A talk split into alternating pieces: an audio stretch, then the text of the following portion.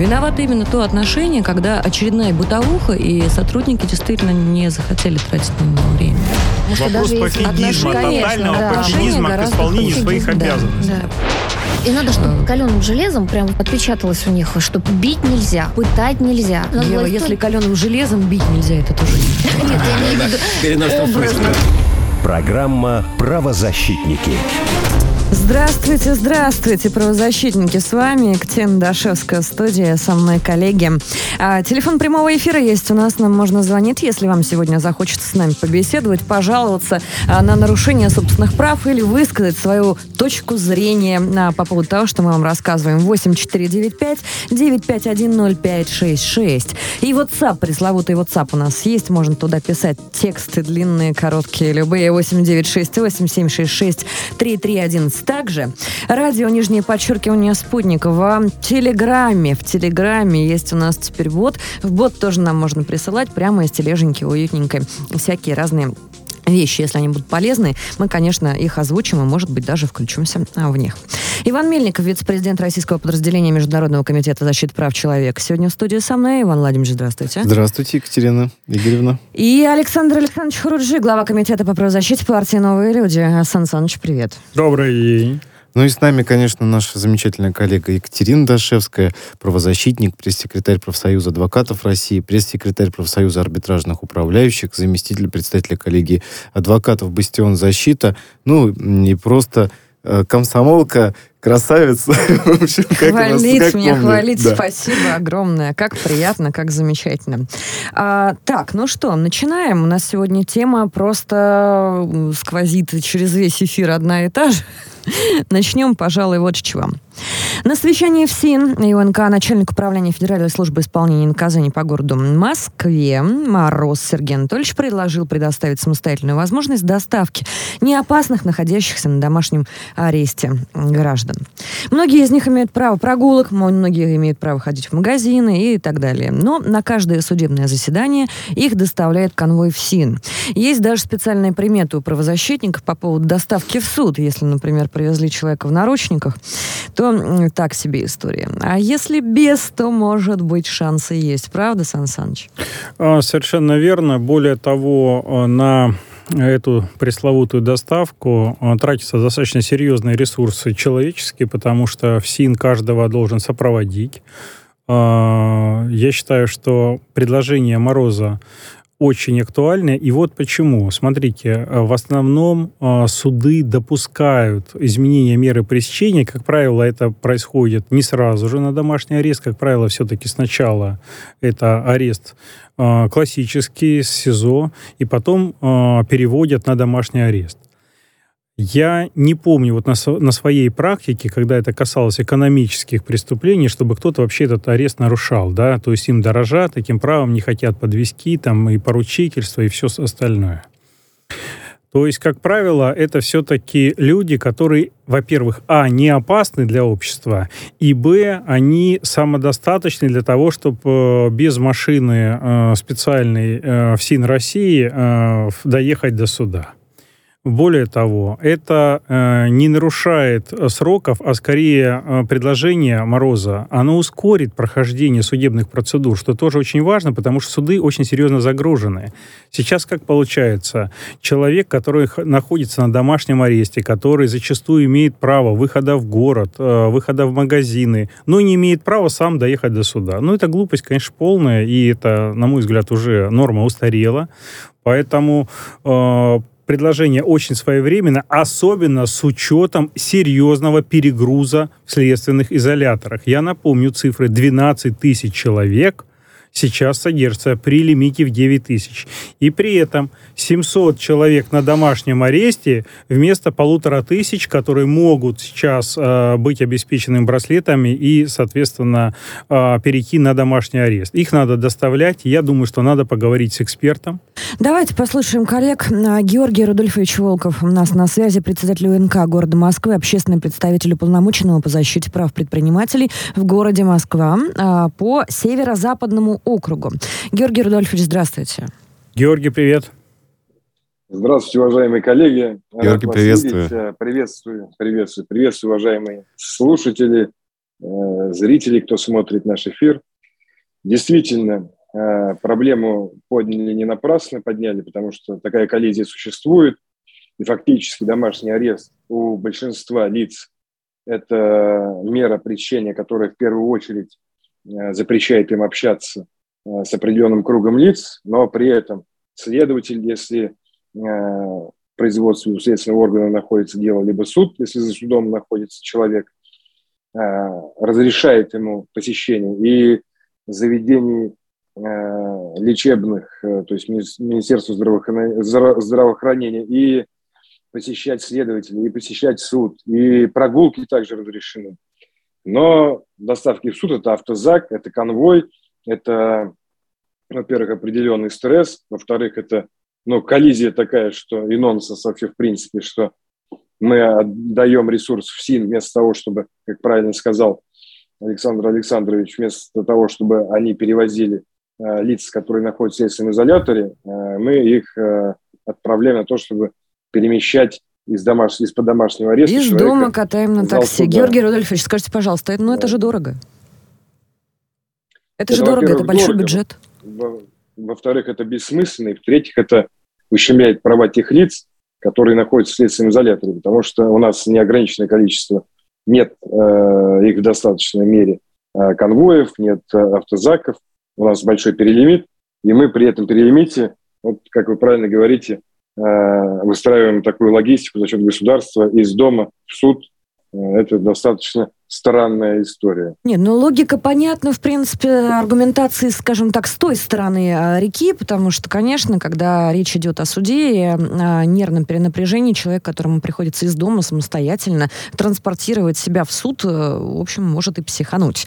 Это, по-моему, единственный аргумент. Но неужели на текущий момент нет технических средств, которые позволяют просто организовать э, отслеживание доставки и, в общем-то, сократить и минимизировать издержки и нервы? И нервы, и целесообразность, в общем-то, повысить. Я скажу более того, в данный момент, э, если касается оборудования, которое контролирует лица, находящихся под домашним арестом, у нас порядка 700 э, э, используется оборудование комплектов, и порядка 700, как говорится, бездействуют, лежат на складе. Поэтому вполне, вполне есть это оборудование свободное. Георгий, скажи, пожалуйста, мы можем, э, как ОНК, предложить какой-то законопроект, выйти с какой-то инициативой э, для того, чтобы вот этой замечательной совершенно инициативой, которая исходит от генерала, да, э, что называется, сделать быстро-быстро ноги, чтобы это было реализовано на практике, а не осталось на э, бумаге и в истории средств массовой информации? То, да, Александр, конечно, конечно, можем это сделать. Э, причем даже есть понимание, как это организовать достаточно быстро.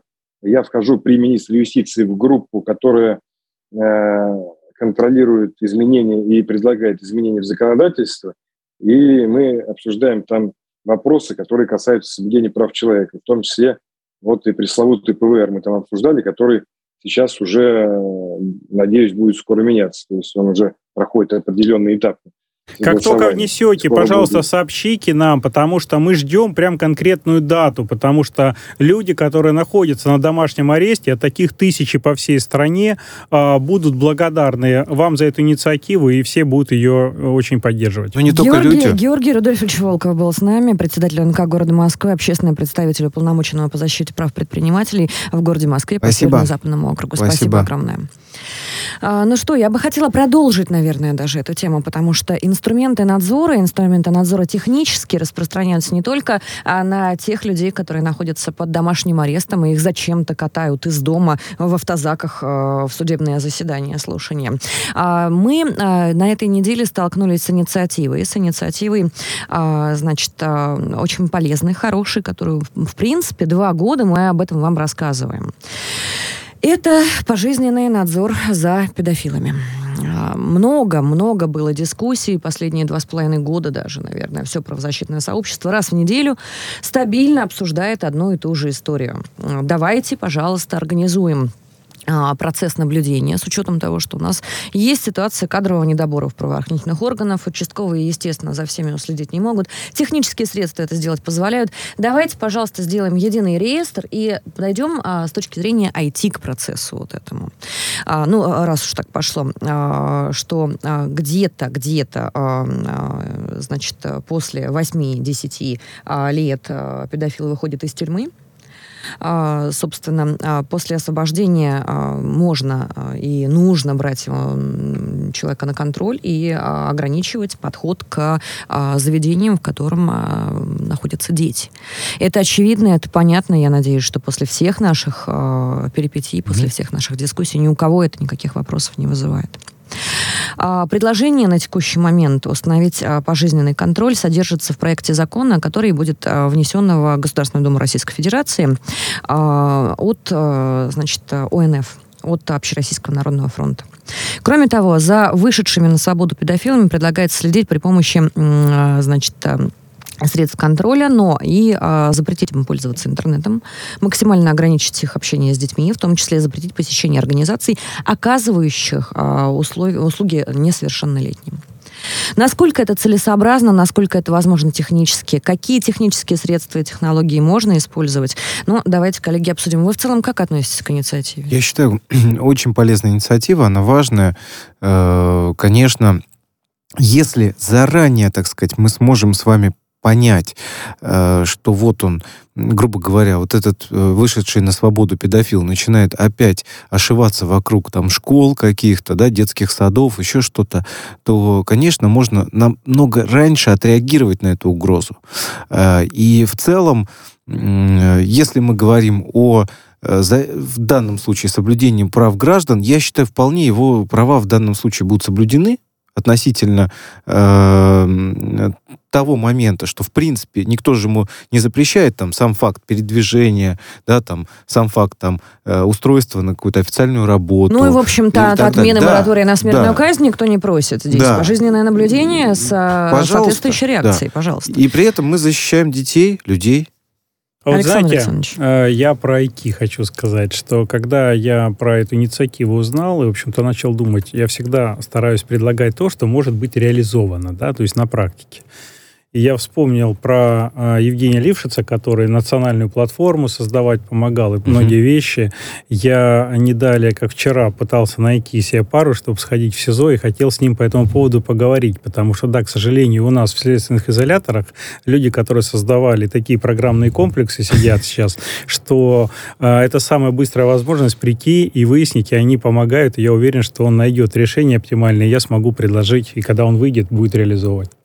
Это интересный момент, конечно. Ну, ну, вот за, так. за советом в СИЗО. Это, да, за советом в СИЗО пойду. Но что а, делать? Вы, вы знаете, смешно, но не смешно. Такой правозащитный юмор. Э, нет, на самом деле, в этом ничего смешного. Да. У нас много талантливых людей. Э, и наша классическая русская исконная от э, суммы и тюрьмы не зарекайся. Вот она, пожалуйста. Ну, что-то это напоминает, да? Юморе, в прошлом юморе. у нас в советском еще Давайте было. подумаем. Мы часто, мы много обсуждали распознавание да. лиц интернет-вещей, создание единого реестра контроля контроля, в том числе тех, кто по нетяжким, кстати, преступлениям может на домашнем аресте быть. То же самое, та же самая технология. А, обсудим технический аспект с главой Департамента международного развития и построения связи группы компании Whale Group а, Юлией Пагасей. Юля, здравствуйте. Э, добрый день. Добрый день, коллеги. Скажите, пожалуйста, насколько технически возможно а, сейчас установить а, вот а, такой хороший, надежный контроль? Какой он должен быть и насколько это вообще, вообще жизнеспособно в текущих условиях? Здесь я бы хотела уточнить, про какой город, э, про какой регион мы говорим. Ну, Если конечно, конечно, все, все начинается с головы у нас, но хотелось бы верить в то, что на, не только в столице и э, в Питере, например, но и на территории всей Российской Федерации подобную систему можно будет реализовать. А, если мы говорим про Москву, то сейчас у нас э, очень хорошо работает система распознавания лиц. А, дальше система распознавания лиц передает информацию а, передает информацию на дата-центр, а вот дата-центр уже обрабатывают люди, и у которых есть не всегда время всю эту информацию переварить и просто вовремя среагировать на тот или иной претендент. Есть ли решение? Но, а, есть, а, есть решение. Есть решение, это комплексный подход мер. То есть э, на сегодня у нас еще не до конца реализована система «Умный город» и система «Безопасный город». И вот технологии интернета вещей, технологии GPS, они должны быть интегрированы во все цифровые, во все цифровые участки города. То есть должна быть коммуникация между цифровыми устройствами, и, естественно, нужно выделять больше людей в органах, которые контролируют все это, да, то есть это в органах, которые должны отслеживать а, именно уже, то есть человеческий ресурс. Проблема нехватки кадров, она, к сожалению, в этом вопросе острая. Можно ли обойтись э, или минимизировать человеческое присутствие, или обойтись без него в алгоритмах, не знаю, там, искусственного интеллекта, который может анализи- анализировать присутствие? Мы говорим вот именно об инициативе касательно ограничения передвижения, скажем так, приближения к учреждениям, где есть дети конкретно педофилов, которые, а, в общем, уже отбыли а, срок, и это большая проблема, а, серьезная, потому что рецидив по данным случаям он выходит за 90%, к моему великому сожалению, и, к сожалению, правозащитников. Вот можно ли в эту сторону подумать? Может быть, Конечно. Может быть, не нужно нам столько сотрудников и участковых? Вы абсолютно правы, Екатерина. Искусственный интеллект внедрен ну, в Китае, например, очень успешно работает эта система. Искусственный интеллект выполняет ряд функций, которые выполнять должны были рядовые сотрудники. Практика достаточно успешна. Но у нас пока это не реализовано. Почему? То есть э, это комплекс мер. Э, здесь нужны дата-центры, здесь нужно хранение данных, здесь нужен алгоритм, где будет именно инфраструктура для всего. То есть у нас внедрены сейчас отдельные, отдельными кусочками, но мы к этому идем. То есть я не говорю, что все плохо. Я наоборот скажу, что за последние пять лет а, достаточно сильно мы продвинулись в эту сторону, когда интегрированы все цифровые инструменты, все цифровые дата, дата-центры, и уже у нас начинает строиться эта инфраструктура между органами и между цифровыми устройствами. Юлия, я вам сейчас вот такой вопрос задам. Понятно, это хорошо в целом по профилактике преступлений. А, ну, смотрите, если мы говорим о надзоре за педофилами, сейчас предлагают именно законопроект, и, в принципе, у них будут э, браслеты, возможно, да, то есть их будут отслеживать в целом местоположение человека, оно там э, отслеживается элементарно в данном контексте. Даже система распознавания лиц, это, в общем, не самое важное, что должно быть вот в этой ситуации конкретной, да. Эм, вот э, скажите, а российское, отечественное оборудование, потому что мне кажется, что сейчас мы сталкиваемся с дефицитом его.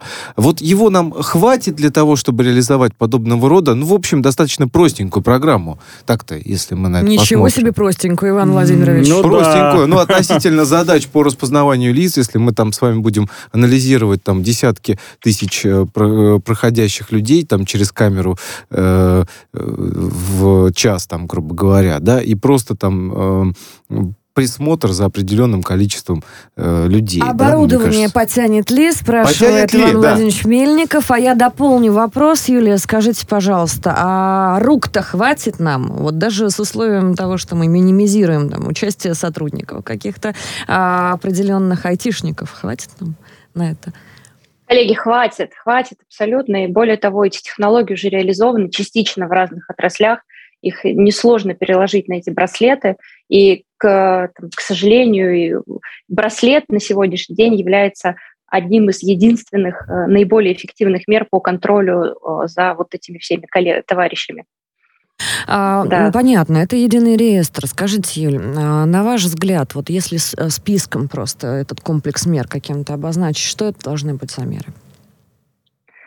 А, во-первых, это интеграция, инфраструктура и план действий. То есть э, в первую очередь я бы сделала большую карту, где э, понятны алгоритмы взаимодействия всех участников процесса. Это и органы, это и э, оцифрованные участки, это и программное обеспечение. То есть это комплекс мер. Здесь скорее не шаги, а я бы наоборот здесь пошла от общего к частному. То есть я бы нарисовала глобально картину, что мы хотим видеть, какие участки нам нужно контролировать, какие э, должны задействовать в этом быть, э, какие люди, какие, как, где эти зоны наиболее опасные. Александр Александрович Хуружи уже скептически просто улыбается. Да, а у меня вопрос к вам есть. У меня вопрос к вам есть, потому что мы так или иначе к этому придем. Законопроект уже вот он горяченький на старте фактически. Очень долго мы его ждали, но а, очень не хочется, чтобы получилось так, что, как всегда, да, написали на бумаге, но забыли про овраги. Александр Александрович, а, скажите, пожалуйста, вот вы с учетом того, что может работать на этом искусственный интеллект, распознавалка лиц может совершенно спокойно, когда вы идете по улице, знать о вас о любом другом гражданине Российской Федерации буквально все, и быстренько дата-центр пинговать, и профиль считывать, и, конечно же, устанавливать на большой географии те локации, в которые некоторым отдельным гражданам, вот как вот те, о которых мы сейчас беседуем, а, подходить нельзя. А после этого сигнал идет, допустим, кому? Участковому, Коллеги, давайте с самого интересного все-таки. А, я считаю, что первое, что необходимо сделать, это все-таки браслеты сделать а, минималистичные, которые похожи на фитнес-браслеты, но которые при этом передают в том числе сигнал там GPS, GLONASS и так далее, да, чтобы их можно было получать, эти сигналы, в центр, который автоматически отправляет тому, кто это контролирует, про что вы сказали, Екатерина, да? Второй момент – это э, наблюдение за кем, э, собственно говоря, кто в данный момент времени находится с детским учреждением на пляже с детьми там, или еще где-то, потому что ограничивать только а, местами, где дети, а, по идее, присутствуют, там школьные, дошкольные учреждения, Оказываю, это неправильно. Места, которые оказывают детям услуги. Да, я, я считаю, что это неправильно, потому что даже по е- есть места, картам. где дети тоже собираются, это пляжи в том числе. Ну хорошо, мы ограничим их там, наставим там камер, а они начнут, извиняюсь, детям приставать арендовать на пляжах, на общественных. И это тоже возможно, да, поэтому uh-huh. я считаю, что необходимо в комплексе решить вопрос.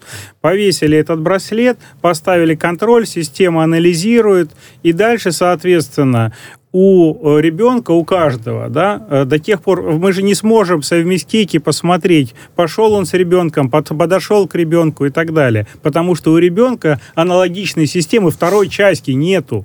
Поэтому здесь техническая сложность есть. И если бы все дети у нас ходили с часами, как там в Китае, вот вы приводили пример, uh-huh. да, с трекерами, то тогда можно было бы упростить систему. Вот эта вторая часть является, на мой взгляд, сейчас основной проблемой. Да, как доказать, можно что он я подошел? еще одну идею да. скажу? Я не говорю, да. что она правильная, но просто... Ева Михайловна Меркачева, в студии поприветствуем. Ева Михайловна к нам да. все-таки дошла. Поскольку педофилия не лечится, это, собственно, доказано, а была такая практика в Советском Союзе, она не касалась педофилов конкретно, она касалась разных категорий граждан, которых которых отселяли, выселяли. Если мы понимаем, что эти люди э, все равно будут стремиться так или иначе искать объект да, для того, чтобы свою преступную похоть удовлетворить.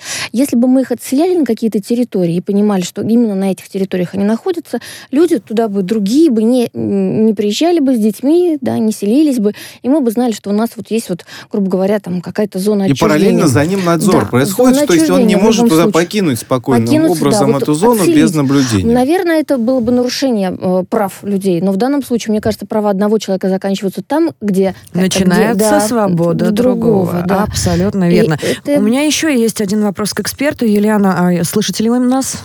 Меня, в частности. Да, да, слышу. Юль, скажите, Согласна пожалуйста. со всеми полностью. Скажите, пожалуйста, а, не было ли, а, например, идею IT-сообщества а, повзаимодействовать с некими представителями кибербезопасности российской, может быть? Потому что лично мне не верится, что на сигнал тот же самый участковый, заваленный бумагами, вот такой вот будет реагировать и ходить отслеживать ровно так же, как и сейчас. И не придем ли мы без вот этого специального подразделения или его организации организации к тому, что а, те же самые а, участковые просто перегруженные, загруженные а, будут а, раздаривать браслеты, смотреть на геолокацию, и в результате мы будем получать то же самое.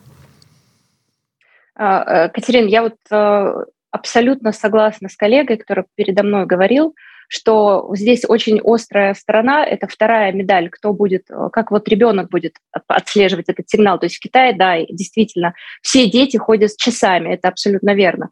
Здесь э, мы сегодня тоже рассуждали с коллегами, э, как может технология интернет-вещей помочь вот, вот эту функцию второго. Если не часы, то что это может быть, куда садится вот этот сигнал? Ну-ка, Вы знаете, ну вот но это тоже, э, вы знаете, вы, у нас очень много творческого в процессе рассуждения. То есть, ну, интересно порассуждали. Возможно, возможно, внедрять... То есть я тоже согласна, что у нас буквально вот две минуты камеры... осталось. Можно решение услышать? Ой. Вы меня заинтриговали.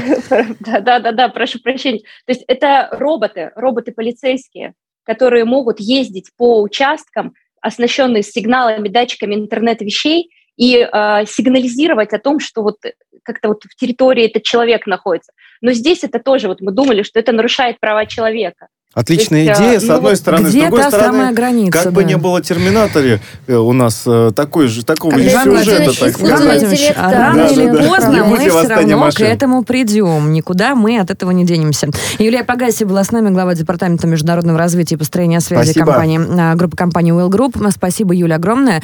А, есть технология iBeacon, которая позволяет установить всех носителей сигнала рядом. Есть масса технологий, которые работают в комплексе. Есть законопроект Посмотрим, будет ли он работать. Очень бы, конечно, хотелось, чтобы на территории всей Российской Федерации, и не только со спецконтингентом вот таким, а еще, может быть, с кем-либо еще, кого до сих пор на такси возят, а, простите, пожалуйста, с конвоем возят в судебные слушания. А мы вернемся к вам после новостей. Не уходите далеко. Правозащитники.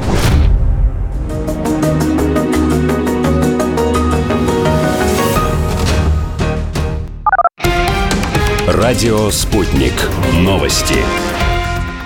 В студии Марина Толкачева. Здравствуйте. Россия продолжит платить по госдолгу, несмотря на ужесточение внешних ограничений. Выплаты будут в рублях, сообщает Минфин. В ведомстве также добавили, непродление США лицензии на обслуживание российского внешнего долга ущемляет права иностранных инвесторов, а также подрывает доверие к западной финсистеме. Всемирная организация здравоохранения 8 лет игнорирует проблемы по оказанию медпомощи жителям ЛНР. Об этом заявила глава Минздрава Народной Республики Наталья Пащенко. Ранее стало известно, что ВОЗ и Международный комитет Красного Креста перестали поставлять в ДНР и ЛНР жизненно важные препараты для больных диабетом, СПИДом и туберкулезом и объясняют это нестабильной ситуацией в сфере безопасности. Пащенко уточнила, что на данный момент в республике более 11,5 тысяч пострадавших в результате конфликта, среди них есть и дети. Стоимость бензина и дизельного топлива в Великобритании установила очередной рекорд. По данным Ассоциации автомобилистов, литр бензина сейчас стоит более 170 пенсов, а до этого в марте фиксировали максимальные отметки в 167. За дизель теперь дают свыше 181 пенса против предыдущего рекорда в 180. Глава Минфина Королевства ранее объявил, что пошлина на топливо будет снижена до марта 2023 года. В свою очередь автомобилисты назвали эту меру «каплей в море». Франция должна немедленно покинуть африканский континент, поскольку разрушает экономику. Об этом заявил представитель оппозиционной южноафриканской партии «Борцы за экономическую свободу» Синава Тамба. Он призывает все страны континента, которые хотели бы увидеть прогресс, объединиться в своем призыве. Париж продолжает дестабилизировать макроэкономику и устанавливать марионеточные правительства, а также совершает убийства и поощряет военные перевороты, сказал он. Сегодня пикеты борцов за экономические свободы проходят у французского посольства в столице ЮАР. Онковакцину для лечения рака создали российские специалисты. Эксперименты на животных показали, что выживаемость улучшается на 80%. Новинку создали в Федеральном медико-биологическом агентстве, заявила глава ведомства Вероника Скворцова. По ее словам, онковакцина – это лечебный препарат. Он построен на изучении антигенов, то есть специфических белков конкретной опухоли и пациента. Он всегда, она всегда индивидуальна и уникальна.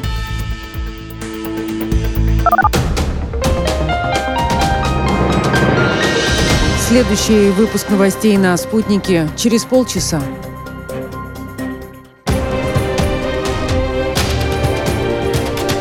Радио «Спутник». Разберемся. Москва, 91,2. Санкт-Петербург, 91,5 FM. Виновато именно то отношение, когда очередная бытовуха, и сотрудники действительно не захотели тратить на него время. Вопрос пофигизма, тотального да, пофигизма к исполнению своих обязанностей. Да, да. И надо, чтобы каленым железом прям отпечаталось у них, что бить нельзя, пытать нельзя. Ева, если каленым железом бить нельзя, это тоже Нет, я имею в виду образно. Программа «Правозащитники». Ну что, вернемся, вернемся от э, далеких технических. Почему далеких комментировать, конечно, не буду. У нас была уже жаркая дискуссия технических решений э, в области, скажем так, цифровых технологий и э, соблюдения прав и свобод человеческих в этой цифре всей на грешную нашу землю. Поговорим о рейдерстве. Напоминаю, телефон прямого эфира 8495-951-0566. Нам можно писать в WhatsApp еще 8968766311 и писать нам можно еще в Телеграм. Радио, нижнее подчеркивание, спутник. Вот туда заходите, там есть специальный бот для этого. Партия «Новые люди» представила для открытого обсуждения с экспертами, общественниками и предпринимателями законопроект, в котором впервые устанавливаются основы государственной политики в сфере противодействия рейдерству. И само определение рейдерства. Россияне получат систему борьбы, а, собственно, с рейдерством. Ее важнейшими элементами, к примеру, должны стать невмешательство в законную предпринимательскую деятельность госорганов, обеспечение доступа к публичности лиц, пострадавших от рейдерства, свобода предпринимательской деятельности. Также будут установлены правовые организационные основы предупреждения осуждение рейдерства. Звучит мощно, признаться честно. Да. Марат Дударев с нами на связи, сопредседатель Краснодарского краевого отделения опоры России, заместитель руководителя партии «Новые люди» по правозащите. Здравствуйте, Марат. Здравствуйте. Мурат, приветствую. Мурат, э, привет. Мы вместе да, участвовали, собственно, в обсуждении этого законопроекта. Действительно, давно назрела эта инициатива, на мой взгляд. Э, наконец-то, да, учитывая, как это уже э, половина, наверное, объектов, каких можно было у нас отрейдили. И вот теперь мы, наконец-то, так сказать, решили это дело обсудить, потому что вносили уже всевозможные инициативы относительно ужесточения и ответственности за подобного рода э, противозаконные действия. И действительно большое количество предпринимателей постоянно жалуются, что вот э, э противоправно у них пытаются отжать бизнес, э, огромное количество людей теряет рабочие места, э, это реальные судьбы людей, это те же самые предприниматели. Эм, э, Мурат, ну расскажи подробнее об этой истории.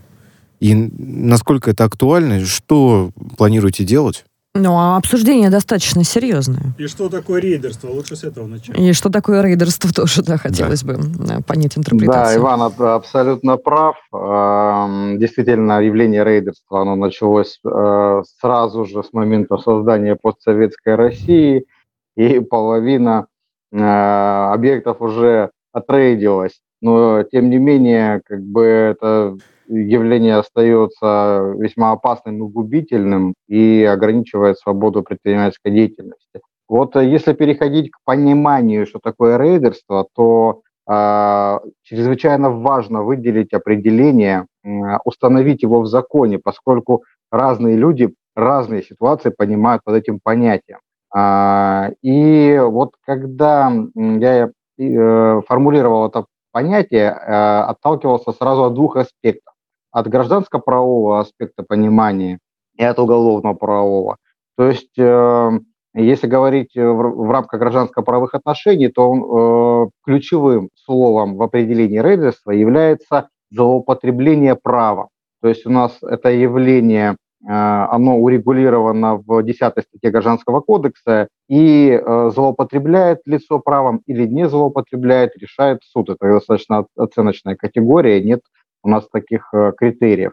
А, но злоупотребление правом, оно может э, перейти границы и быть направлено на отъем бизнеса. Поэтому э, прежде всего гражданско-правовое понимание этого определения, оно зиждется именно на этом. Далее идет в определении это установление оперативного контроля над своим либо ну, собственным э, в понимании нескольких партнеров совместным предприятием, либо над чужим предприятием. Э, и устанавливаются последствия этих деяний, это прекращение предпринимательской деятельности. Там же, кстати, в законе дается понимание, что такое прекращение предпринимательской деятельности. Это последствия в виде банкротства и прочее. То есть в законе подробным образом это в проекте закона указано. И второе – это понимание с точки зрения уголовно-правовой. Это все преступления коррупционной направленности, это преступления, совершенные в сфере экономической деятельности, например, фальсификация единого реестра юридических лиц, мошенничество, вымогательство и целый ряд статей, совершенные с целями точно такими же, как вот указано в целях гражданско-правового понимания. Мне понравилась э, ваша формулировка, э, Мурат. Вот смотри, если перечисленные деяния совершены в целях установления контроля над оперативной деятельностью, чужого либо совместного да. предприятия. Вот это очень точная формулировка. Очень бы хотелось, чтобы она попала в закон. Очень Мурат, бы спасибо хотелось, большое. Спасибо, спасибо большое. Мурат. Да. А, мы э, ждем э, нашего эксперта пока что. И, коллеги, вы да. знаете, если действительно, если действительно удастся корректно реализовать, реализовать вот эту вот задумку, это, конечно, будет большой прорыв. У нас сегодня какой-то эфир прорывов. А давайте пофантазируем, какая статья будет номер. Вот знаете, вот там мошенничество 159, там точка 4, ба -ба -ба пошли. А там на самом деле а все здесь какая написано. статья будет? Вот какая э, статья будет? Там, Давайте угадаем. Там все это есть уже. Э, я еще раз, э, в этом законопроекте там уже это есть. Там поправки и в Уголовный кодекс предлагаются, да. Ну, новая эм, статья или какая-то будет Нет, нет, с прим. То есть там с примом будет подстатья как раз э, захват да, вот, грубо говоря, э, оперативным управлением Хищение чужого имущества, наверное, да? Да, ну в этом mm-hmm. вот контексте э, мы берем в эту главу примерно, э, объясню сейчас, сам законопроект в целом направлен у нас вот, я так скажу, что эм, на то, чтобы упорядочить само понятие рейдерства. То есть мы, вот как вот есть закон о противодействии коррупции, точно так же есть, будет закон... Александр о... Александрович, да. мне кажется, здесь должен быть комментарий о вашей судебной реформе. О, судебная реформа, без судебной реформы, все, что мы напишем, это коту под хвост, извиняюсь, потому что до тех пор, пока у нас суды не будут э, объективно рассматривать, и все рейдерство, и все остальное будет происходить. Поэтому я считаю то, что сегодня вновь обсуждаются вопросы по проведению ну, хотя бы определение дали уже, да, прогресс. надо дать определение. И мне еще в законопроекте очень понравился, что будет создан реестр. Представляете, человек кого-то отрейдерил, попал в реестр, и я надеюсь, ему больше Сбербанк никогда денег не даст. А, ну, ты, ну то есть ты все-таки за цифровой профиль ратуешь. Да, а я да. так и вижу некоторые фамилии, имена и отчества небезызвестных да. коммерсантов и предпринимателей, а, участников кстати. новостных статей. Отдельный привет передаю просто сейчас, наверное, паре сотен человек. Да. Привет, ребята. А нам, кстати, а, пишут... Которые теперь официально да. будут а, во всех инстанциях именоваться страшными рейдерами. А нам, кстати, пишут, э, собственно, люди обращаются в передачу передачу, да, указывают вот такую вот интересную, например, информацию. А, значит, у нас... Сейчас, эм, секундочку. Эм, значит, э, Э, владельцы гольф-клуба в Крылатском построили крупный спортивный оздоровительный комплекс на месте городской свалки в 96 году. Гольф-клуб в Крылатском располагается полноценным восьмилуночным полем, единственный в черте города, детская Это теннисная школа, э, значит, много всего. Школа гольфа, проводилось много детских и взрослых соревнований, значимых мероприятий. Воспитанники спортивных школ, чемпионы, призеры Москвы, России и многих международных соревнований. Но с 2017 года рейдеры с помощью ЧОПа пытались захватить гольф-клуб. Короче, захватили более 300 человек рабочие места, потеряли э, как быть, не знаем. Но зато, Давайте, зато у нас теперь есть, надо разбираться, на самом деле, чтобы есть нам... теперь да. определение рейдерства. Да. С нами на связи Владислав Андреевич Дванков, заместитель председателя Государственной Думы Российской Федерации, первый заместитель руководителя фракции и партии «Новые люди». Здравствуйте. Владислав, здравствуйте. привет. Да, здравствуйте, уважаемые коллеги.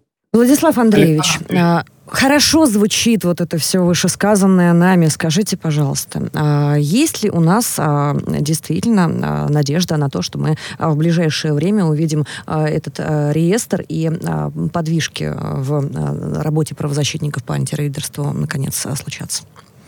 Ну, мы уже не раз касались этого вопроса. Вот последний круглый стол показал актуальность этого вопроса, и мы видим, что на сегодняшний день ну, рейдерство никуда не ушло. Оно, да, его было гораздо больше в 90-х годах, но на сегодняшний день рейдеры э, стали совсем другими. Это уже не те, э, как это, бандиты с паяльниками, которые угрожают, а это те, кто разными способами, отличия там много, во много, часто там цифровыми способами пытаются завладеть а, честными, добропорядочными предприятиями. Я сам это знаю по, не, не понаслышке. У меня а, отец а, владелец, руководит там малым аэродромом авиации, там детки тоже учатся летать на парапланах. И 7 лет назад он столкнулся ровно с этой проблемой, и стоило очень больших усилий для того, чтобы доказать свою невиновность и доказать, что были противоправные действия. Но, к сожалению, у сотен там, тысяч э, предприятий возникают такие же проблемы, решить они их не могут. И э, вот наш круглый стол показал, что нужно продолжать двигаться в этом направлении, и мы уже подготовили законопроект о рейдерстве. В первую очередь важно сказать о том, что э, нужно дать этому, наконец, определение, потому что сейчас а даже если какие-то принимаются действия, то это только в рамках статьи 330 самоуправства. А нужно mm-hmm. говорить о том, что описать рейдерство, какое оно бывает и э, какое, какие, собственно, последствия они должны нести. Очень важно учесть в этом все возможные аспекты, особенно когда это касается злоупотреблений на рабочем месте госслужащих, потому что зачастую такие мероприятия рейдерские происходят э, совместно там, каких-то других э, бизнесов, привлечением, к сожалению, и государственных служащих, и, собственно, осуществляют незаконные проверки, банкротят.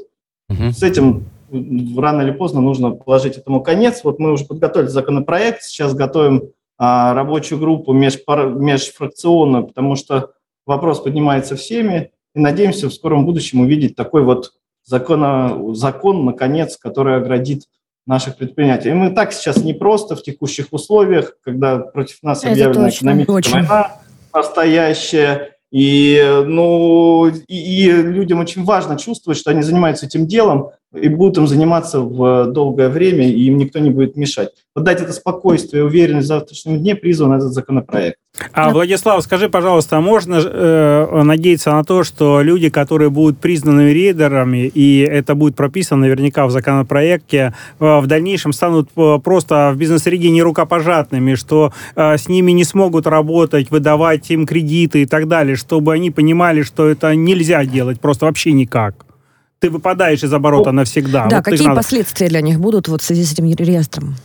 В первую очередь мы разделяем на, на, их, таких, на две группы. Это прямые последствия, это штрафы, уголовная ответственность. А второе, это, безусловно, это важна бизнес-репутация. Да, да. Репутационная. Конечно, да, это есть дискуссия, не вдаваясь в подробности, а, что каждый реестр – это опять э, дополнительные бюджетные средства. Но, на мой взгляд, а, создание такого реестра привело бы ну, даст гораздо больший экономический эффект, э, и, и в том числе и отчисление в бюджет, если владельцы своих бизнесов будут чувствовать себя спокойно, будут знать а, о всех тех недостойных мы тоже будем знать поименно в лицо. Маленькую, это, маленькую ремарку скажу буквально. Рейдерами. Знаю одного рейдера, который поменял уже несколько раз фамилию. Вот не знаю, как, э, как будет у нас в этом случае, какие изменения будут вноситься.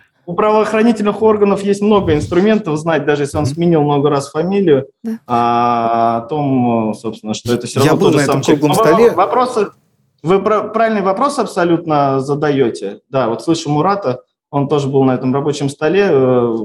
Э, Выскажись. Это, это Иван. Э, Мурат у нас, э, к сожалению, ушел с эфира, но я тоже был на этом круглом столе вместе с Муратом, как раз э, с вашим коллегой. А, и я хочу сказать, что меня порадовало, что все вообще, во-первых, фракции высказались за это положение, за принятие этого закона, ну, в общем, за то, чтобы создать эту межфракционную группу. И представители Генеральной прокуратуры тоже со своей стороны поддержали Э, поправки, вот эти вот законодательства относительно э, рейдерства, что, безусловно, радует, и можно говорить о том, что э, нужно это всем. Будем Коллеги, надеяться очень на то, хочется, что это получится Очень хочется, быстрее. чтобы действительно такая да. инициатива состоялась, и состоялась во всех нюансах и во всех аспектах вышеописанных. А, Владислав Андреевич Дованков был с нами, заместитель председателя Государственной Думы да, Российской спасибо. Федерации и первый заместитель руководителя фракции партии «Новые люди». Коллеги, очень-очень хорошая идея. Да, Хочется, чтобы да. это работало. Сроки правда. теперь важны, когда это будет да. реализовано. Саш, и, а, мы на... пока, а мы пока переходим к следующей да. теме, коллеги. Тоже хорошая идея будет. Правозащитники. Генеральная прокуратура а, предложила дать прокурорам удаленный доступ к камерам в СИЗО. А, сообщил, а, значит, исполняющий обязанности замначальника управления ведомства по надзору за законностью исполнения уголовных наказаний Николай, Николай Зверев. По его словам, многочисленные нарушения права на личную безопасность заключенных под стражу и осужденных связаны с ослаблением внимания к этой проблеме со стороны всей России, что привело к формированию в ряде регионов незаконной практики обращения с указанной категорией, категорией граждан. Меж тем, меж тем, в нам в чат пишут вопрос наши а, слушатели. Смотрю вас из чата, пишут нам. А, на ВКонтакте. Кстати, на ВКонтакте у нас тоже есть трансляция сейчас. Заходите, смотрите наши светлые лица. И вижу в анонсе, что прокуроры хотят подсматривать за заключенными. Вот как поняли эти люди. Зачем им это делать? Ева Михайловна Да, зачем это делать? Ну, во-первых, могу сказать, что прокуроры это, наверное, главные люди, которые имеют право соблюдать наблюдать за тем, как соблюдается Надзор. законность, да, надзирать. А если бы прокуроры выполняли свою эту функцию, свою миссию, если хотите, э, качественно, профессионально, то у нас не было бы проблем, не было бы истории с пытками заключенных. Могу напомнить историю с Саратовского ТБ, да, видеокадры, которые попали везде, в интернете, э, когда заключенных насиловали швабрами. Так вот, прокурор приходил, и не один прокурор по надзору, и когда заключенные пациенты этой больницы туберкулезной пытались ему рассказать, что происходит, происходит, он либо ну, делал вид, что ему некогда, да, что потом когда-нибудь, либо же даже говорил потом, обращаясь к сотрудникам, накажите вот этих, э, что это они вот тут ко мне пристают, что-то пытаются мне рассказать, да, за что их права не соблюдаются. А, история... а его не посадили, этого прокурора? А, его точно уволили. Я не знаю, как будет с возбуждением дел, но я думаю, что дисциплинарная ответственность э, сначала была, а потом уже вот увольнение. Но это не самое страшное, конечно же, это не будет пугать э, тех, кто еще действует, действуют сотрудников прокуратуры. Однако, когда они будут понимать, что у них есть вот такая не просто обязанность, но еще и функция, как следить онлайн да, за тем, что происходит, а некоторые прокуроры ведь что говорят? Что сложно объехать огромную территорию, на uh-huh. которой располагается десятки колоний. У нас есть такие места. Возьмем Мордовию. Там на относительно, правда, небольшом участке располагается там какое-то колоссальное количество колоний, причем разных совершенно режимов. И общего режима, и строгого, и пожизненного, для пожизненно осужденных. А, так вот, если у прокурора, а, вот он сидит в кабинете, а, и не у одного прокурора, потому что целый отдел есть по надзору за контролем а, соблюдения прав граждан, находящихся в местах принудительного содержания. Так вот, если у него будет выведено а, множество видеокамер, и он будет а, грамотно да, пользоваться вот этой опцией, и он будет понимать, что, что происходит с заключенными. Конечно, мы должны тоже давать себе отчет, что зачастую вот везде переключаться, да, это сложно. И здесь бы хотелось в помощь такому прокурору еще искусственный интеллект, потому что в этом случае а, мог бы, наверное, выбирать И общественная наблюдательная комиссия, Это кстати, однозначно, но это мы сейчас помощь. говорим вот в большей степени только про прокурорский надзор. А, и если бы искусственный интеллект смог а, подбирать и сигнализировать угу. а, о том, что вот именно в этой колонии сейчас что-то неспокойно, а, на что бы ориентировался а, компьютер, компьютерная программа? На то, что крики раздаются, на то, что какое-то неестественное положение тел, да, там Э, какие-то предметы инородние и так далее. Это было бы идеально. Но вот, повторюсь, в помощь прокурорам, а самое главное, что сотрудники колонии могли бы понимать, э, что вот за ними следят. Еще вот так, да, еще, еще да. большой прокурорский брат надзирает онлайн. И это бы, возможно, их остановило. С нами на связи Евгений Николаевич Мысловский, президент регионального общественного фонда противодействия организованной преступности, коррупции, антимафия. Евгений Николаевич, здравствуйте. Здравствуйте. Здравствуйте. Здравствуйте. Евгений Николаевич, а вы в свое время были э, старшим следователем по особо важным делам при прокуроре РСФСР. Вот тогда, в то время, скажите, проблема пыток в колониях насколько остро стояла, и как тогда прокуроры справлялись надзирать? Ну и следующий вопрос, как вы думаете, вот когда у нынешних прокуроров появится возможность онлайн следить за тем, что происходит в местах принудительного содержания, уменьшит ли это количество пыток и вообще жестокого обращения? Понимаете, какая вещь? Это все несколько разные, разноплановые проблемы. Во-первых, э, функции прокурорского надзора, они всегда были и есть и будут. И они не могут э, сводиться к тому, что не, нельзя посадить прокурора у компьютера, так сказать, у монитора, чтобы превратить его в обычного диспетчера, как mm-hmm. в ЖКО, допустим, так, mm-hmm. чтобы он следил. Это просто нереально, это технически невозможно, хотя, может быть, когда-нибудь то и сделают технику но нереально следить за каждым жилым помещением, служебным помещением. Здесь э, надо исходить из другого. Но э, я сейчас хочу вернуться к истории. Вот вы задали первый вопрос по поводу истории. Так вот, при советской власти, то есть в тот период, когда я работал, э, там, наверное, тоже были, так сказать, отдельные моменты нарушений, так сказать, излобствования заключенных и все, но это не носило такого систематического характера, как это носят сегодня. И тогда прокуроры вполне, в общем-то, с этим справлялись. Почему? Потому что они реагировали на каждое такое заявление. Они, может быть, тоже не часто выезжали, но когда они выезжали, то им поступали эти заявления, они на них реагировали, и э, руководители этих колоний тоже самое несли ответственность. Поэтому, если там что-то и случалось внутри, то это внутри, э, извините за выражение, внутри зэковские разборки были обычно. Администрация колонии к этому особого отношения не имела. Сегодня же самое страшное, что это все происходит под контролем, так сказать, под контролем администрации. А это уже практически неистребимо даже никакой видеотехникой. Это э, первый момент. Зачем? Вот главный вопрос. Почему они происходят, эти в колониях пытки? Мне это, например, в голове не укладывается, потому что человек, который уже попал, ну, скажем так, пленный, их уже не бьют, с ними ничего не делают, от них уже толку нет. Они, так сказать, арестованы, все, они осуждены – и они там должны работать, и что-то их пытать, бить и так далее. Это может быть только внутрирежимные какие-то Скажите, проблемы. а может быть по-другому это проще решить? Поставить условную кнопку э, и закрепить за каждым учреждением одного представителя прокуратуры, который независим, который подчиняется прокуратуре и которые сменяются понедельно, так сказать, ездят, да? А сегодня ты в одной колонии, завтра в другой, чтобы Ротация, с ними бесполезно... Ротация, чтобы бесполезно договариваться. И как только человек по отношении которого происходят какие-то условно там э, нарушения, нажал кнопку, тот сразу же приходит, это ж не постоянно там одновременно в пяти местах. Он подошел сразу же, его забрал, этого человека, в отдельную комнату, провел беседу, тот написал заявление, все, ушел. И договариваться с таким прокурором, представителем прокуратуры будет бесполезно. А что касается камер, это э, все дополнительные вещи. Но я считаю, что такая кнопка, такая возможность должна быть везде, в каждой камере, включая места, э, так называемые вокзалы, где разгрузка происходит. Тогда это будет работать.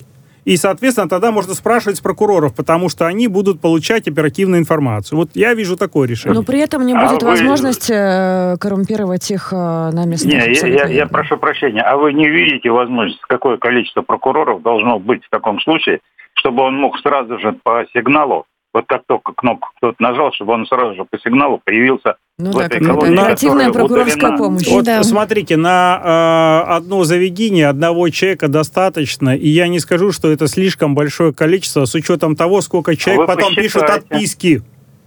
А вы посчитайте.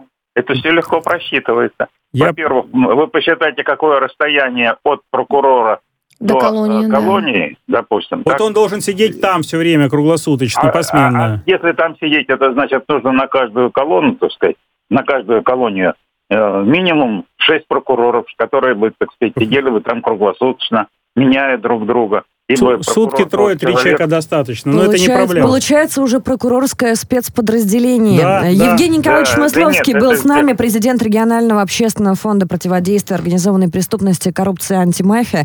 Коллеги, Спасибо. смотрите, смотрите, что, что мы решим. делаем сегодня в эфире. А, на протяжении четырех тем мы ищем технические, в первую очередь, да. решения, которые позволят а, минимизировать а, человеческий фактор, фактор, которые позволят а, сэкономить кадровый состав, который может, в принципе, заниматься чем-то более полезным, но при этом а, будет нести тот результат, посмотрите, пожалуйста, реестр педофилов, реестр рейдеров, а, отслеживание а, сигналов удаленно, а, обработка этих самых сигналов в дата-центрах. И можем же, и главное, хотим.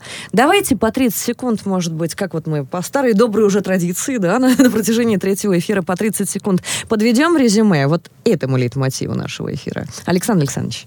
Я считаю, что мы сегодня предлагали, это все реалистично, и более того, я настаиваю на том, что когда мы считаем, сколько прокуроров потребуется, надо учитывать, сколько прокуроров сейчас заняты тем, что пишут отписки, от которых угу. никакого толка нет. Поэтому нам нужен, если результат и правовая позиция, чтобы человек чувствовал себя защищенным, необходимо исходить прежде всего из того, что мы это должны решить, если решить срочно. Да, технический прогресс нам в помощь. Я считаю, что он будет способствовать гуманизации общества. И вот открытость, которую дает нам технический прогресс, она мне кажется, самое главное решение. Главное, чтобы люди этот технический прогресс правильно контролировали, чтобы не было у нас, так сказать, последствий, э, когда придут какие-нибудь недобросовестные сотрудники, будут этот технический прогресс использовать во зло простым гражданам. Поэтому очень важно не забывать Чтобы кнопка про... администратора да. попала в нужные, в нужные руки. руки. И желательно, да. желательно вспомнили в этот момент об идее Ивана Владимировича Мельникова о независимом наблюдении как раз-таки. Вот да. этот человеческий фактор с учетом ротации крайне был бы полезен, а не один единственный администратор. В студии были Ева Михайловна Меркачева, член Совета при президенте Российской Федерации по развитию гражданского общества и правам человека, Иван Мельников, вице-президент Российского подразделения Международного комитета защиты прав человека, Александр Харуджи, глава комитета по правозащите партии «Новые люди», и, и Екатерина Дашевская. Давайте, давайте, Иван да, Владимирович. Да, да, да. Екатерина Дашевская, э, значит, пресс-секретарь профсоюза адвокатов России, пресс-секретарь профсоюза арбитражных управляющих, э, значит, э, заместитель председателя бастиона защиты, председателя, значит, коллеги адвокатов. Ну, естественно, наша коллега, соведущая и, и настоящий вдохновитель программы. правозащитник, да.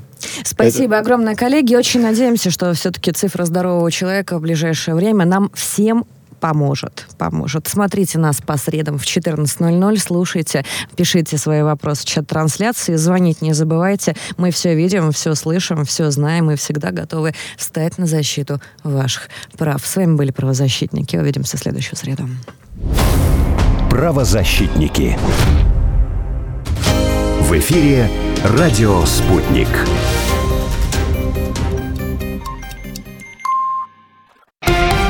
Радио «Спутник». Новости. Студии Марина Толкачева. Здравствуйте. Россия продолжит платить по госдолгу, несмотря на ужесточение внешних ограничений. Выплаты будут в рублях, сообщает Минфин. В ведомстве также добавили, непродление США лицензии на обслуживание российского внешнего долга ущемляет права иностранных инвесторов, а также подрывает доверие к западной финсистеме. Всемирная организация здравоохранения 8 лет игнорирует проблемы по оказанию медпомощи жителям ЛНР. Об этом заявила глава Минздрава Народной Республики Наталья Пащенко.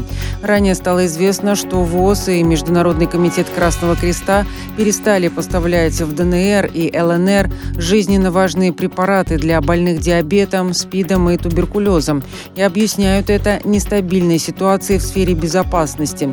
Пащенко уточнила, что на данный момент в республике более 11,5 тысяч пострадавших в результате конфликта, среди них есть и дети. Стоимость бензина и дизельного топлива в Великобритании установила очередной рекорд. По данным Ассоциации автомобилистов, литр бензина сейчас стоит более 170 пенсов, а до этого в марте фиксировали максимальные отметки в 167. За дизель теперь дают свыше 181 пенса против предыдущего рекорда в 180. Глава Минфина Королевства ранее объявил, что пошлина на топливо будет снижена до марта 2023 года. В свою очередь автомобилисты назвали эту меру «каплей в море».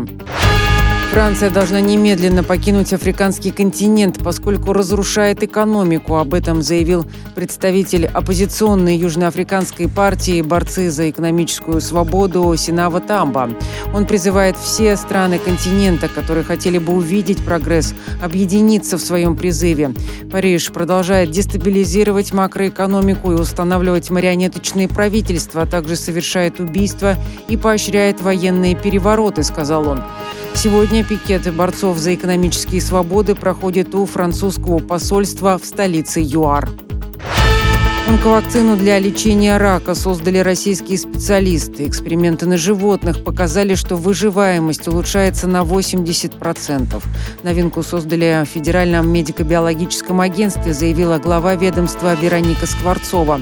По ее словам, онковакцина – это лечебный препарат. Он построен на изучении антигенов, то есть специфических белков конкретной опухоли и пациента. Он всегда, она всегда индивидуальна и уникальна.